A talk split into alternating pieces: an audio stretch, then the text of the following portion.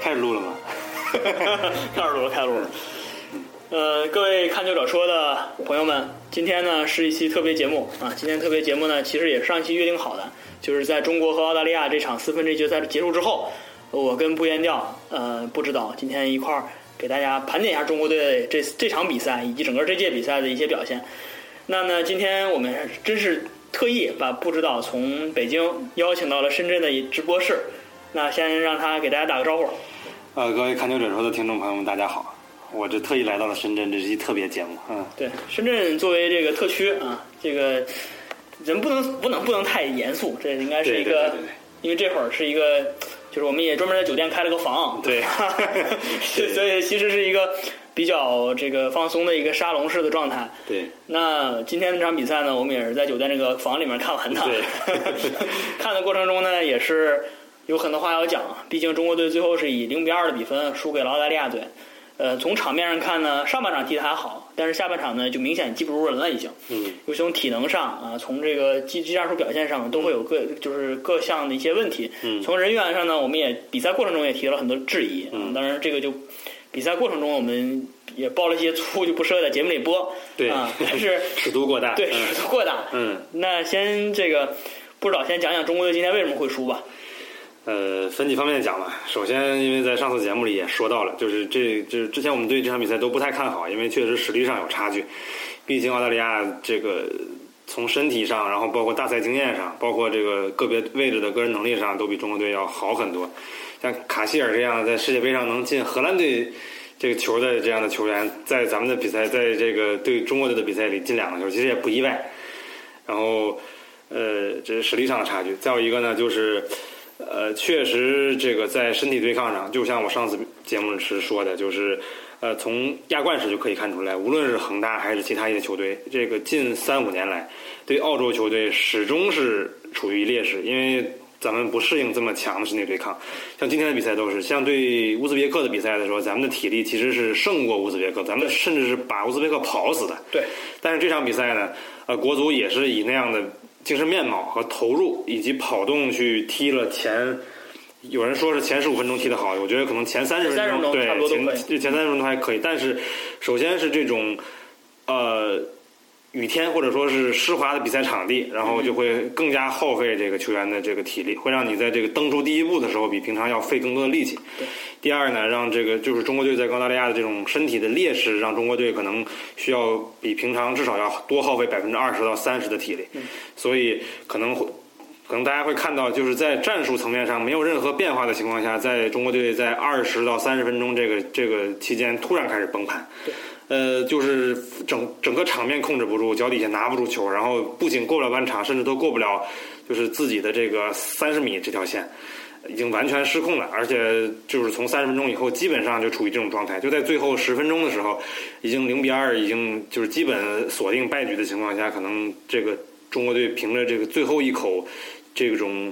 呃勇气也好，还是说这口恶气也好，又拼了十分钟，打了最后几分钟的这个比较不错的比赛。所以我觉得体力是一个很大的制约因素，因为这届中国队的就这个呃就是。小范围的那个就是速率是非常快的，就是在小范围内提提速，然后把对方就是就是怎么说，通通通过这个来创造机会吧。然后个但人是的组合，啊对对对对对，小范围的配合，包括对包括每个人的脚下小动作都都对很好。对对对，但是今天到后来，可能三十分钟以后，体力已经不支持这样做了。嗯，然后中这个中场脱节，然后刚才就像那个那苏马雪 Cedric 说的一样，就是这场比赛的用人，其实我觉得，因为我们现在还没有看这个媒体上或者是互联网上的一些看法，但是我们就觉得这场比赛用人确实是有些问题。首先是就是进攻完全失控，除了前三十分钟和后来于海上来以后可能会好一些以外，其他时间基本上是。呃，就是前面吴磊也打不出来他的特点，然后球也交不到他脚底下，然后球根本就传不出去。我觉得是这个佩兰的用的用人让我想起一场比赛啊，就是想起九九年就是中国女足对美国的那场女决赛足世界杯决赛，对，就是中国女足把这个美国队看得太强了，所以非常非常的保守，然后就是想我稳守，然后打你反击，反正也也没有说我就一定要拖到加时赛或者拖到点球就肯定可以赢你，但是我能守一分钟就守一分钟。但事实上，你回看那场比赛的话，就是中国女足到了呃加时赛的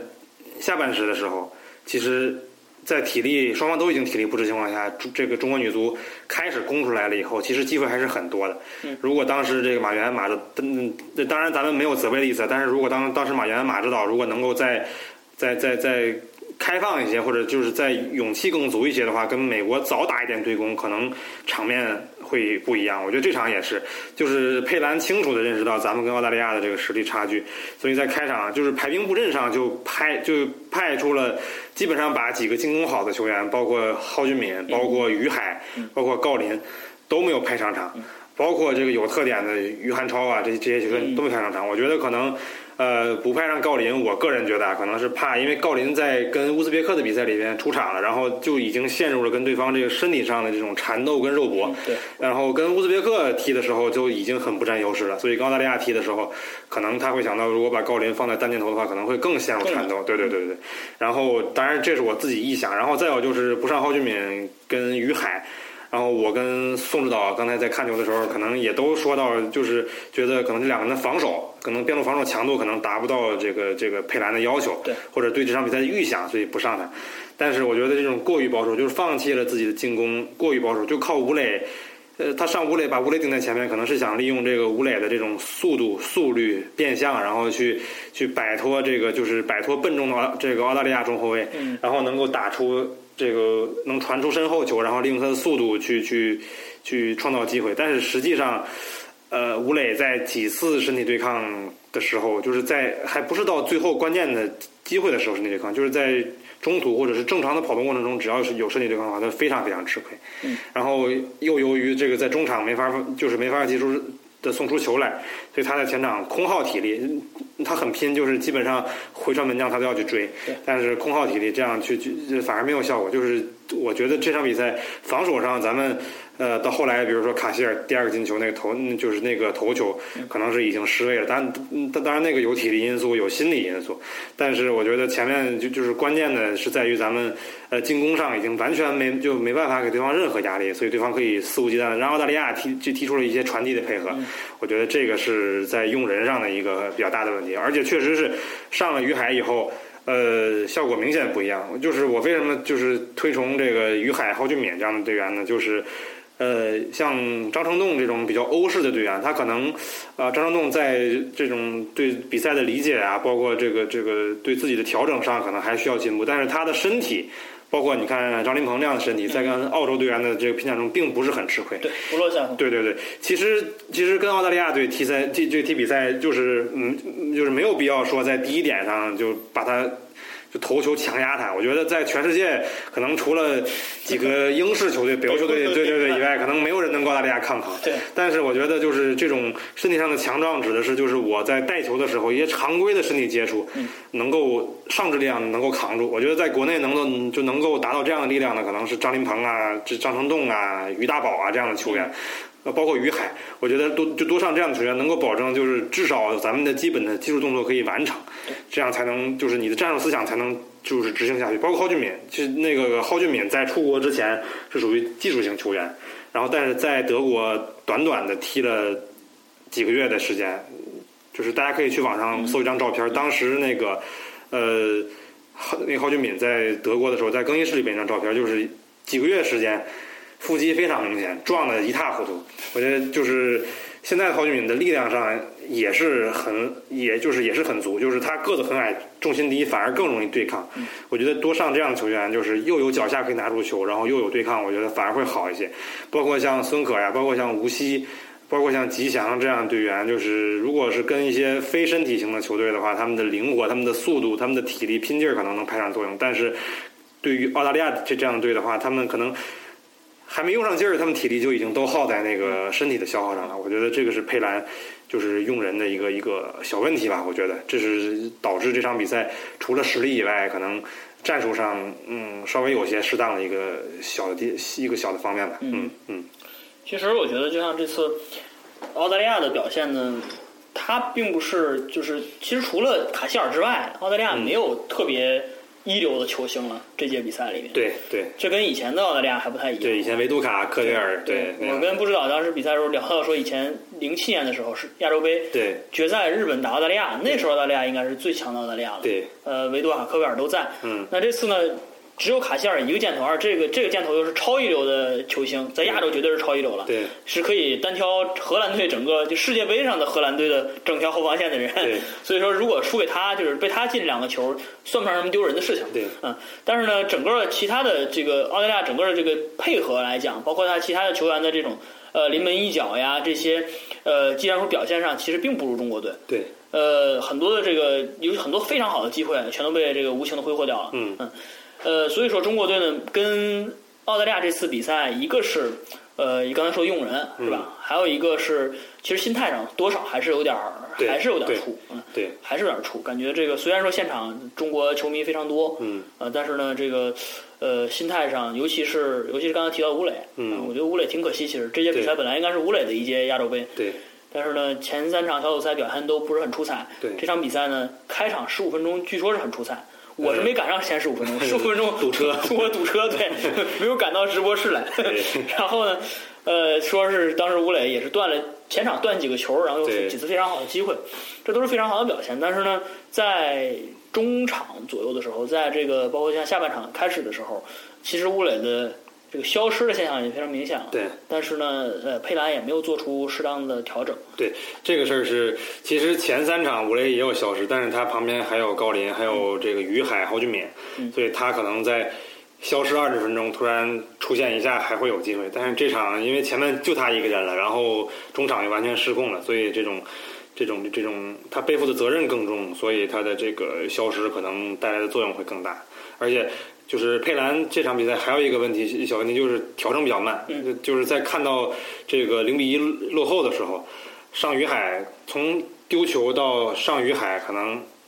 呃应该是丢了第二个球以后才上于海，对对对对然后从丢第一个球到最后换人上于海，第二个球是六十九分钟左右，六十五分钟、六十九分钟差不多对。对然后于海上的时间应该是七十五分钟。对对对对对，我觉得这个反应是有点慢了，因为嗯就是刚才这个宋指导说的这个呃心态的问题，我是觉得就是前面其实都还好，就是呃包括这种。三十分钟以后的被澳大利亚完全压制，这也是实力的体现。因为从那个时候，就是澳大利亚也开始就是通过前面这二十分钟比赛的热身吧，开始进入状态。他们的这个压迫，他们的这个呃这个这个身体对抗的这种强度也上来了，对中国队吃亏是很正常的。但是在丢了第一个球以后，当时贺炜就说，就是中国队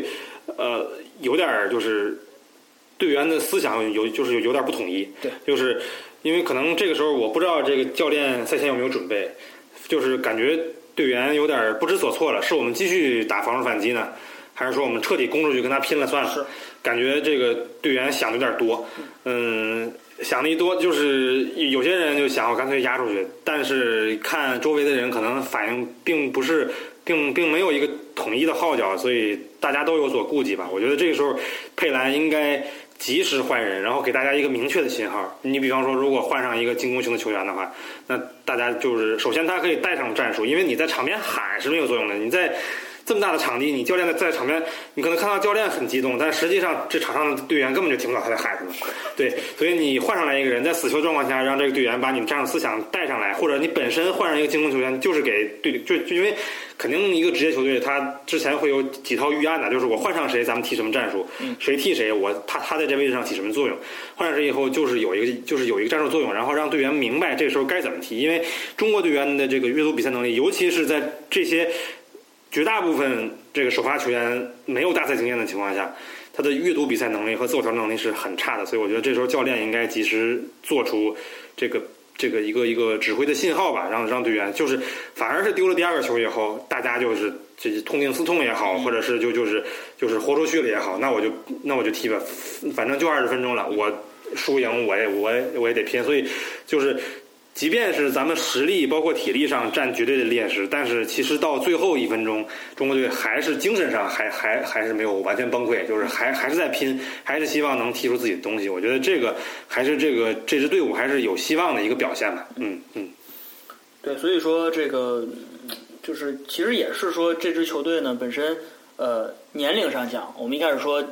平均年龄比较低，二十四岁。嗯对这是一个很好的表现，大对家都冲劲儿都很足。对但是呢，到这种淘汰赛阶段是吧？可能是对需要一大赛经验的时候。对全队呢其实参加过呃洲际级别大赛的球员并不多，并并不多并不多。上参加过上一届亚洲杯的，应该也只是那呃，我看郑智张张琳芃、郑智，呃，郝郝俊俊敏敏，还有郝俊参加过，郝俊敏嗯进进乌兹别克斯坦一脚任意球，对，呃，然后我不知道王大雷是不是做替补上过，呃，应该没呃有，，大赛的话就是张琳芃、王大雷他们这届于海国奥应该有吧呃，于海于海有，于海，但是应该也不是主力吧？但是那个张琳芃、王大雷他们踢过那个国奥队，就是踢过奥奥运会的一二年奥运会的预选赛。对嗯，那郑智，那郑智肯定是对对对一直一直参与了，对嗯，所以说主要的，你像这个，尤其这几个新秀呢，大赛经验还是少了一些。对当然，事实上我们说这些呢，也也是很有这个事后诸葛亮的意思，啊对对是吧？对对对嗯 我们现在就是赢的时候，我们上一场还我们上一期节目还在捧他们，是吧？对对对这期节目又在又在又在贬他们，这其实也不是我们的本意。对对但是呢，其实我们完全是在对球不对人，是吧？对对完全是完全是说这个球的情况。对但是话说回来，如果你是佩兰的话，我我不知道，如果你是佩兰的话，你能你会做出什么样的选择？这场比赛，呃，我觉得我可能这个防守反击的这个战术还是应该执行的，但是在个别位置上，就是在两个边路的用人上，我觉得我可能会比佩兰稍微激进一点了。就像我刚才说的，可能会呃，至少郝俊敏和于海要用一个人，嗯哪怕怕他们的体力消耗太多，嗯那我至少也用一个人，然后下半场再换一个人，嗯这样也可以。当然，就是这其实这场还有一个就是比较重要的转折呢，就是这个梅方的受伤，就是梅方上半场。中段的时候就已经在对抗中有受伤了，然后他就是走路一瘸一拐的，然后到半场结束的时候就把他换下了，换上姜志鹏。属于一个计划外换人。对，这就要首先这个姜志鹏上来以后呢，表现的呃稍微有点紧，就是几就是几次在没有强对抗的情况下的传球和射门都稍微有点离谱，就是嗯对呃一方面就是身体紧，就是还没活动开；另一方面就是精神上还没有。还没有投入到战术中，就是不知道，就是没想清楚自己该做什么，或者就是没有在在当时做出最好的这个选择。然后这是进攻上，然后防守上呢，感觉就是他这边的漏洞，包括跟这个身边队友的这个协同上还差一些。我觉得是他自己没有做好准备，这是也是一个临时换人嘛，这也是考验一个队员他阅读比赛，包括这个自我调整这样的一个能力，这是一个比较关键的地方。就是就是他上来以后，然后呃那那个下半场马上就丢球了。对，其实丢球的位置也应该是在偏左边一点，对对对对对门将偏左边一点，对包对括那个头球，对对对头球其实也是后面缺少缺少一个跟进的一个对正经的点，对，对对对对对，所以我觉得这个是一个比较关键，而且这个换人其实影响了佩兰，就是先换了一个，所以他换第二个可能会更犹豫一些。但是怎么说，但当然就是咱们因为没有主教练的压力嘛，因为他那佩兰肯定是有成绩的压力的，对吧？就是在没有压力情况下，我们觉得就是呃就是。如果丢球了，其实应该干干脆就攻出去算了。其实零比二输了和零比四输了没有区别，因为凭中国队的血性，踢踢成这样，我觉得球迷也不会过多怪罪，反正还不如就就拼一拼算了。我觉得这个这个一个小受伤吧，这个也是一个一个呃，我觉得是一个转折点，就是它带来了一系列影响，可能不是决定性的，但是可能让大家都措手不及。对嗯，那整个的这个战术布置上面，对对对全都有一个可能需要一个应变，对对那对这个应变呢，我们限于其实我们棋子还是很有限的，对尤其到这种比赛中能能用的人其实是非常有限，所对以说对有这种有这种选择也是也是在也是非常合理的吧。但是呃，说说刚才说到那点，说是本来零比二、零比四可能没什么区别，嗯我当时想到其实这场比赛最值得称赞的还是王大雷。王大雷，哎，对嗯对，如果没有王大雷的表现的话，可能真的就是零比四，甚至零比对五。对对对 对，呃，确实他门前扑住的那几个球是应该有三到五次必进对的球的对机对会。对对，当然，其实就是丢那两个球也跟他关系不大，嗯关系不不算太大。第一个球是是郑智受伤，对，对嗯，但是但是第一个球他他是有点儿他是停了就一下，嗯对对，他停了一下但是就是全队都愣了一全下队，都愣了一下。嗯这个呃，我看赛后呃这个微博上有人说这个是也是呃也。当然，顺着呃王大雷赛后的接受采访的时候那么说，王大雷在赛后上说，应这球应该停下来，是吧？嗯对对裁判既然已经，然后然后这个微博上有人有人指称 指称他这个问题是嗯。中国球员的通病，就是你中国联赛里面有人倒了，你这不能踢了，是吧？嗯对对对 但是这个到国际赛场上，人家可能就没有这个问题。就这个我也想说一下，就是这这场比赛裁判，因为我跟那个宋指导，我我们也聊啊，就是我个人正好对这个裁判非常了解，他是韩国的金钟赫，很年轻，呃可能也就三十出头吧。然后他是一二年的时候，呃，在中超执法了几场比赛，然后他就是这个裁判，就是当时我们觉得那那是两三年前吧，可能更年轻，可能不到三十岁，可能二十八九吧，我印象中。然后，但是他表现出来的那种那种呃技术水平，就是裁判的职业水平，包括他抗压能力，因为他当时是在中超在工体，然后当时是呃戴琳和王长庆，我如果没记错的话。嗯有冲突，就是戴琳被犯规，然后这个戴琳被撞倒以后起身直接报复王长庆，然后一般的情况下，在就是中国的裁判在工体碰到这样情况，其实都很头疼的，但是这个这个金钟赫毫不犹豫的给两个人直接红牌，然后就没有起冲突， 就扛住了工体的压力。就是一般情况下，可能如果戴琳的这个报复动作的话，可能在工体可能很容易就直接把戴琳罚下去，然后。呃王长庆给不给黄牌儿两说，对然后就然后可能这个之后双方可能就开始斗气儿也好，或者是有更激烈的身这个身体冲突，但是这个金钟赫这个裁判在第一时间就给给了两个人红牌，然后就就那场比赛没有像一般的近乎大战一样，就是到后来就变成了就完全变就变成肉搏，他还吹了好几场。然后就是当时为什么请他呢？因为当时正好是这个这个中国足球打黑之后，嗯一批老裁判进去了，然后当时孙宝杰应该也是退休了，然后这个国内的这所谓的嫩哨刚刚上来，然后嫩哨这个在可能不关注中超的这个球迷可能不太了解，就当时把中超搅的简直这个比赛就没办法看了。首先这个技术水平就差到你不可想象，一个很明显的判罚，然后就是一个很明显的一个一个就是毫无疑问的一个该怎样的吹罚，他他就吹吹的吹的乱七八糟。再有一个嫩少就是扛不住这个现场的压力，嗯我们看过很多场。比赛就是在比如说像京津德比也好像京沪德比也好像这个鲁能、恒大这样的这样的这这个这个这个强强对抗这样的高压的比赛下，球员没有崩溃，这个裁判已经先崩溃了，就是顶不住这个球员的压力，顶不住球迷的压力。然后看快要结束的时候，补时阶段其实最痛苦的是裁判，因为他就希望你能看你能读你能读出表情来，就是他希望赶紧赶紧结束。对，但是金钟赫的出现就反就是在当时那个嫩哨，呃，横行横行的这个这个这个中超这个阶段，反而是做出了表率。然后今天这个球呢，其实我是觉得啊，就是这个球金钟赫吹的没有问题。如果你你赛后回放这个慢动作的话，你会看其实是这个卡希尔，然后张琳芃、郑就是智三个人跳起来，三个人跳在一起，然后卡希尔其实没有明显的犯规动作对，即便可能有，当然我当然我没有细研究，因为刚刚比赛结束嘛，就即便有抬肘，也是那种就是正常的跳跃或者是而且他实际上是背身对着这几个人。对对对对对，然后然后可能就是张琳芃跟郑智的冲撞，甚至比卡希尔跟郑智的冲撞，就至少强度上，更直接对对嗯，这强度上不差。所以这个球如果是没有形成直接的机会或者射门的话，我觉得裁判有可能会吹吹停比赛，一就是因为在守方有有关键队员倒地了对，会吹，但是。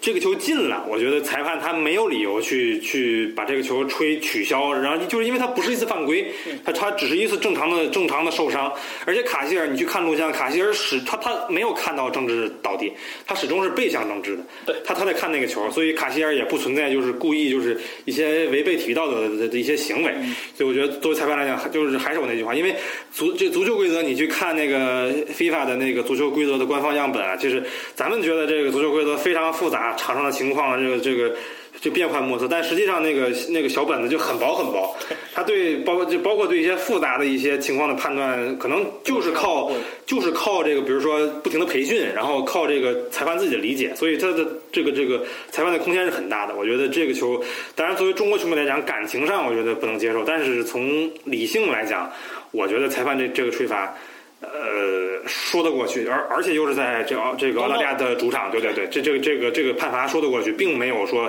明显的技术上的失误。对然后第二个球，我觉得已经是就是说，呃，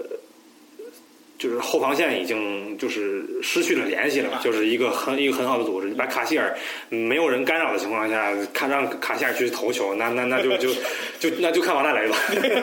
对吧？ 而且那个球确实顶得非常刁，对对是吧对，那那个那个球贴着门柱进的，就就是那个球能看见一个就是世界，就是当然在世界上，我觉得也、嗯也也也能算得上是一个比较优秀的前锋，在就是基本功，他的头球功夫到底是怎样的，对能顶出怎样的角度，没错真的是很厉害没，错真的是让人佩服。嗯，对我觉对得，我觉得这场比赛这个，呃，第一个球还是说第一个球，呃，其实说好多人说这个卡希尔这球不职业是吧？嗯因对对为对看到，因为他确实我觉得布指导当时说的很对，他没有看到郑智，对而且反而这个球呢，他从他也是从地上爬起来，对他的第一反应呢是去看这个球在哪儿，对然后很很顺的做这样一个倒钩动作，嗯这恰恰反映他非常职业，对对对是一个职业杀手、职业前锋应该有的表现。对那同时第二个球也是，就是他基本功，对一个前锋，一个中锋，是吧？一个真的，我是说澳大利亚队的大腿， 对吧？对对你作为大腿，这种球一定要把握住。对，他就确实把握住了。对，那相比起来，他其他人， 其他人就诶卡希尔这场比赛机会可能也就这两个，差不多差不多。他真正他自己的机会可能就这两个。对，但是其他人的机会其实不比他少，对但是都没把握住，有的那是踢偏了，是吧？对有的踢踢踢浪射什么的都有。而且还有很多根本就没形就没形成射门，就对对在前面就因为基本功各种问题的原因对，这球就停停丢了，啊或者是出现了一些不可控的情况了，就已经。对对，，说什么什么克鲁克鲁泽是吧？ 号称也是在一德甲踢球，但是对你看他的很多机会其实都没把握住对，而且身板上也扛不过中国的后卫，对所以说这场比赛真的是被卡希尔一个人对所所打所打爆。但是呢，王大雷也没有任何的表现，没有没有任何的问题，这两对个球。对对对对那也这场比赛，因为在国内肯定收视率非常高，啊那我觉得大家能有很多人可能是第一次看球或者比较比较新的球迷，嗯，能在这种比赛中看到像卡希尔这样的表现，我觉得也是大家的一个呃，也是大家的一个就纯从欣赏足球角度上讲，也是大家的一个幸运，因为真的是卡希尔今年已经三十五岁了，对这不出意外的话，很应该是他最后一最后一届大赛了。对所以说从这个情感角度上讲，作为东道主，呃，我们也祝福他能之后能有更好的成绩，对这肯定是。而且就是这是未来，其实放在以前呢，整个亚洲也缺乏这种水平，这这种类型的前锋，包括日韩，他现在逐渐强起来，但是他始终也缺乏这样能力和这样身体、这样类型的前锋。嗯，伊朗可能可可能有过，可能阿里代伊算是，但是感觉阿里代嗯伊，嘿，好像还不是类似这样类型，就阿加伊至少对不是靠不是靠扛你，对吧对对对对对他更多的嗯嗯其实他脚下脚下技术并不差。对对对对对，所以我觉得在亚洲范围内能看到这样类型和这样水平的前锋，我觉得从纯足球角度来讲，也是球迷的一种幸福吧。对嗯对，嗯就是千万不要觉得是澳大利亚进入亚洲是对亚洲球队的一个坏事儿，是吧？对对对。呃，这反而丰富了亚洲足球的面相。这个其实是给这个亚洲球队呢，从防守，从这个全全队的表现来讲，都是一个促进，其实是。对对对对，是这样。那呃这场比赛打完之后呢，整个整个这届中国的比赛表现还算不错。嗯还算不错对，，因为这其实跟我们上一期节目讲的这个观点也是差不多。对就中国队这次比赛呢，让足球回归足球了。对呃，每个人都扮演他应该扮演的角色。对那最后这场输给澳大利亚呢，也算是情理之中，对吧？实力不济，这对个也对大家都承认这一点。对所以说最后，包括像球迷，今天在场球迷都非常好。我今比赛结束之后，看到大家还是在，呃，现场球迷啊，还是在这个收拾垃圾。对这个在微博上现在，我刚刚看有有一些转发，今天晚上肯定会变成一个热帖。对所以说，整个这届比赛呢，所有的这个呃方方面面，所有的每一个角色都在都在发挥着正能量。对 对对对这也是我们这个远在中国啊看着也非常非常开心。啊对但是呢，这个你如果说中国队的未来，其嗯实还是、呃说实在的，我是因为我们都是二十年左右的球龄，对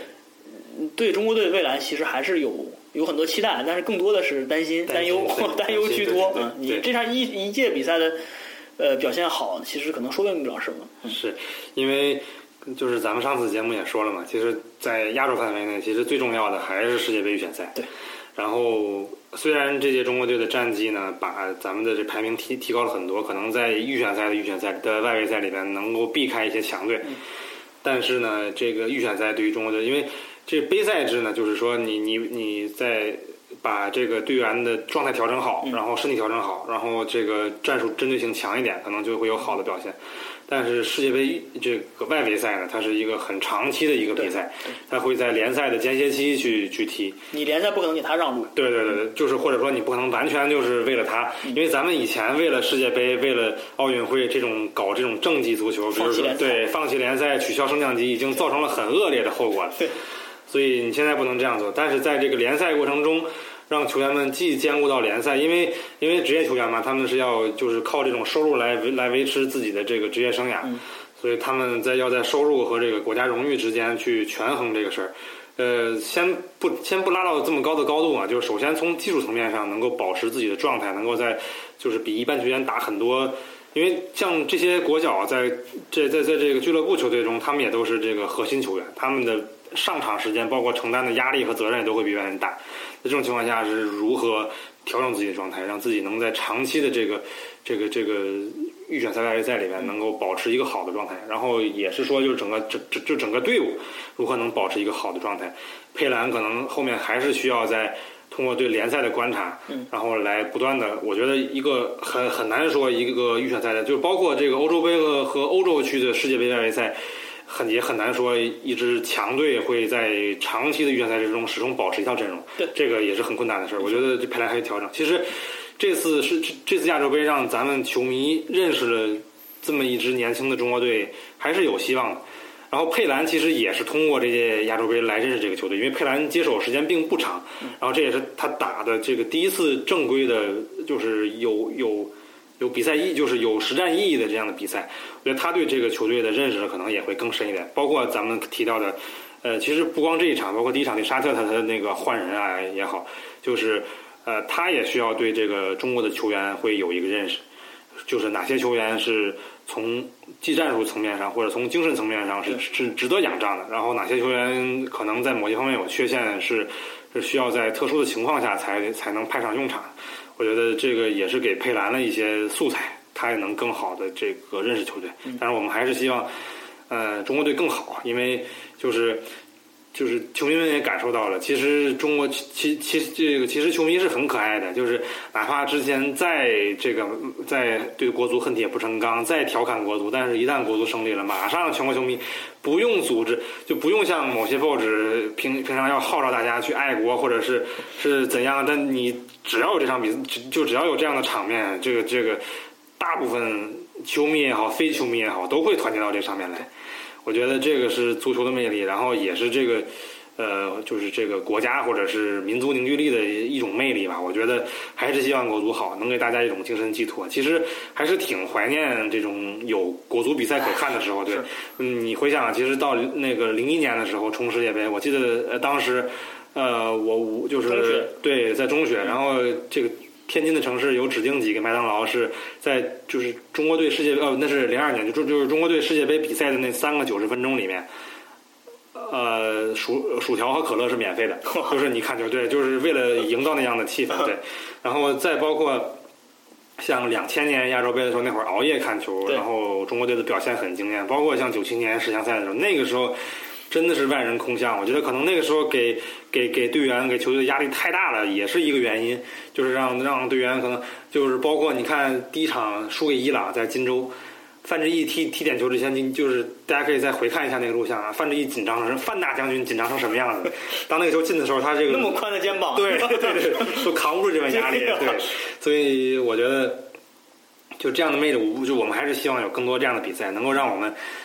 已经就是我们已经连续两届没有进入这个对世界杯预选赛了对对。然后我们希望能够进入，能够像这届这亚洲杯一样，无论这个下届世界杯能不能冲进嗯去，至少在这预选赛里面能够打出就荡气回肠，或者能打出咱们的气势。对，然后能够至少还有希望，咱们能够去赛前去想一想这场比赛怎么安排战术能能赢。赛后还能做期节目是吧？哎，对对，能能再做期节目，我其觉实得其实是这样，我觉得国家队呢就是一个你整个一代人的共同回忆，是吧？对对对你你现在想起来，我们近些年来关于国家队的共同回忆其实没有了，对想想都是非常久远的。金州，对哎，在之前像这个像九六年的时候，九六年亚洲杯的时候，那我对第一次熬夜看熬夜看中国队比赛，对那虽然虽然是当时输给了什么乌兹别克，但是印象都非常深刻。对就你给这一代人，尤其是年轻人，我觉得对呃，现在还在上学的学生们，给他们这样一个共同的呃记忆，哪怕是我们最后呃输掉了比赛，但是对我们只有创造足够多的这种比赛机会，对才能有这种全国万众一心的这种这种这种气势所在。对所以从这个角度上讲，我是支持习大大的。对对对对对对对， 包呃包括这个，像当时出了那么一批就是有天赋的球员，其实他们除了就是专业体制培养出的最后一批球员，这是一个原因。另一方面就是他们始终也在打亚洲的顶尖比赛，就包括郝郝海东嗯啊、范志毅啊、彭伟国呀、包括后来马明宇、黎兵，他们始终是跟亚洲最强的对手在交锋。对，这样也是就是对球员本身是一个锻炼。嗯，我觉得这个是希望以后能维持住吧。就是至少咱们能保证每届亚洲杯都都能进，就进就是嗯淘汰赛阶段进淘汰阶段，然然后后每届世界杯都可以进预选赛。十进到十强赛里对进到十强赛进到十强赛里面。其实现在亚洲最顶尖的赛事应该还是十强赛，世界杯对十强赛。对对对呃，亚洲杯有的国家都在放弃，对对对有的国家都不会派全这个主力阵容来。对但是世界杯十强赛、外围赛那个最后最终阶段，一定是就是各个国家最看重的比赛之一对了。对那如果我们，其实我们现在刚才输给澳大利亚，我当时一个感叹就是说，本来这届比赛如果能跟日本、能跟韩国踢就最好了，对因为我们很久没有跟他们真刀真枪的过了。对对那如果说我们在世界杯的时候、世界杯预选赛的时候还没有这样的机会的话，那可能真的是我们呃就你你如果亚洲你都不能和真正亚洲一流球队，嗯那现在就是澳大利亚、韩国、日本、伊朗。对不能跟他们踢的话，你遑论世界强队，对对人家去跟你认真踢，对啊，所以说这个还是创造足够多的机会，那还是非常重要的。嗯对嗯那这个其实今天聊中国队聊的挺多了，也是中国队还是还是挺让我们开心。那最后亚洲杯呢，后面还有后面还会看吗？ 你还看吗？ 我觉得可能澳大利亚对日本我可能还会 看，然后就是强强对抗的时候吧，我觉得可能还还还还会看，别的可能就差一些。反正嗯，亚洲杯我我想起上一届的时候，中国队小组没出现之后，后面比赛我都没看。对但是这个这届比赛反正一直在看吧。然后像韩国现在进了四强了，嗯那边是伊朗，应该可能性比较大，韩国、对伊朗，然后对这边是澳日本、澳大利亚，日本澳大利亚日本还是值得一看的。嗯但是总的来看，我觉得我觉得日本夺冠的可能性还是最大，还是最强。呃，对对，日日日本澳大利亚，我不知道这个主场优势有有有多大，反正 反正这这四个队吧，把中国都赢了啊对对对对对，太大了 对，在这场比赛之前，中国是这届亚洲杯最强的一个 队，积分最多。 但进球不是最多，对，进球不是最多， 对，嗯一，点都不客观，你的。 但是我从个人的这个角度上讲，我还是蛮希望澳大利亚能赢的，因为其实，呃，澳大利亚，我觉得这个刚才说卡希尔那个那个因素也是，他其实嗯澳大利亚呢，除了之前独步大洋洲之外，对他其实没有拿过什么这个顶级的这个这个赛事的冠军。对虽然我觉得好像我们对澳大利亚人的就是在足球上的这个观点好像不是很不是很好，可能对有这个悉尼流浪者这个问题，跟当年跟恒大是吧？对，包包括其实黄健翔他当时对那个其实也是因为跟澳大利亚的恩怨，嗯嗯，，但其实你反过头来想，我们好像跟澳大利亚没有什么直接的恩怨。 对当年跟嗯跟这个黄健翔之所以是骂出那一点呢，也是不是因为赌球吧？ 呃，他自己说不是，是因为困了， 不是因为困了，是当时因为是那届澳大利亚队呢，确实踢得比较沉闷，对踢得比较保守。对，那从这个美丽足球角度上讲，不希望澳大利亚队踢得更远。但本身澳大利亚，我觉得作为一个很这个很开开放的一个民族来讲，这个这个民族还是比较讨人喜欢的。所以如果他们能有这次机会，在东道主，呃，又是这么好的这个天时地利人和的情况下，如果夺冠的话，还是不错的。是啊，而且我也觉得，嗯，很很少吧，很少听到，比如说日本、韩国、伊朗去抱怨澳大利亚为什么要加入亚足联。嗯我觉得可能，也可能他加入加入亚足联，可能是会把这个排在四五位、五六位这样亚洲位置的这个这个球队会影响到。嗯但是我觉得，反正对手更强，你才有机会更强嘛。这也是为什么。土耳其一直要坚，土耳其、以色列一直要坚持在欧洲踢对踢预选赛的一个原因。你只有跟更强的对手，然后让你的球员去融入更强的这个足球体系，你才能得到这个、这个更好的结果。嗯对嗯，但是我真的不能理解哈萨克斯坦为什么要加入 欧足联。他要在亚足联的话，兴许某一年能蒙进去。对对对， 他进欧足联绝对没戏的。呃，这个这 个实在不好判断。 嗯没有，但是这个，呃，其实澳大利亚加入亚足联之后，亚洲的世界杯名额好像也有增加，对好像其实其实算增加了一个，三之个前半是三，嗯之前是三个半，现在是四个半，对对对现在是四个半，前四名都可以进，对然后那那半个还得去争一下，对所以说没有什么太多的这个影响，反而是大洋洲没有什么影响，还是半个。还是半个嗯，对，反而可能是这个这一个是从哪儿从欧洲打出来的，可能 是应该是欧洲队，因为感觉美洲的也没减少啊，美洲没减少，嗯非洲也没减少，还是对五个嘛。对这是布这是布拉特的这个足球政治的想法。嗯对对， 发展中国家一定要一定要这个对捧一下，但是其实亚洲这几个队一看世界杯上也都是被各种虐。对， 嗯，但是这个行，今天就这个聊的主要还是以中国队为主嘛，然后也聊了对世亚洲杯的呃未来的预测。对嗯我们的预测呢，其实还是非常主观的。对对， 这就是没有任何依据的。 嗯，那这个今天呢，真是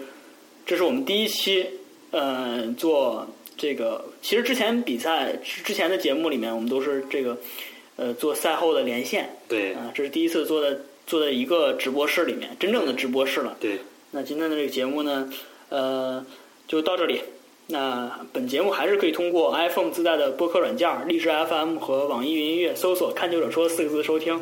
那也欢迎你呢通过微信搜索“看球者说”公众号以及新浪微博随时和我们互动。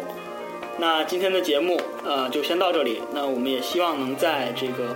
微博的评论里面，呃，你们看到你的留言。那好，今天的节目到此结束，再见。再见。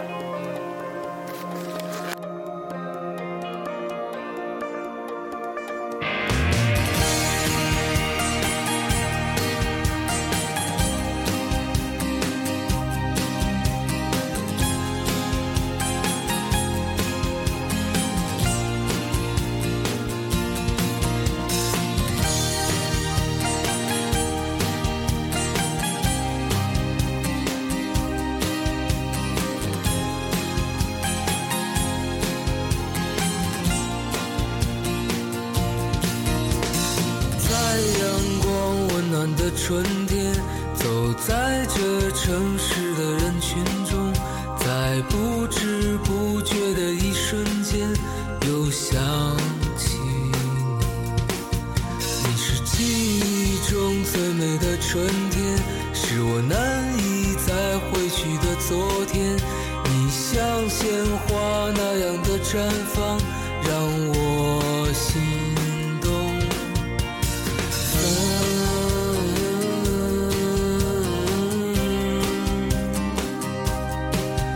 夜色，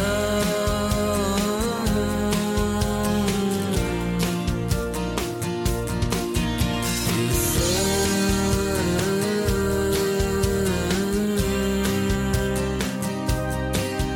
夜色。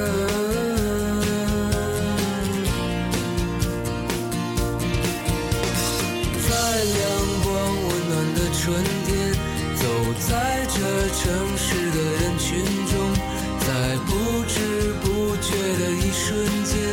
又想起你。也许就在这一瞬间，你的笑容依然如晚霞般，在川流不息的时光中，神采飞扬。夜色，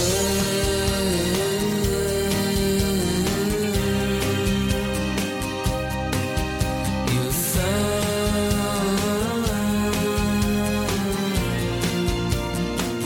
夜色，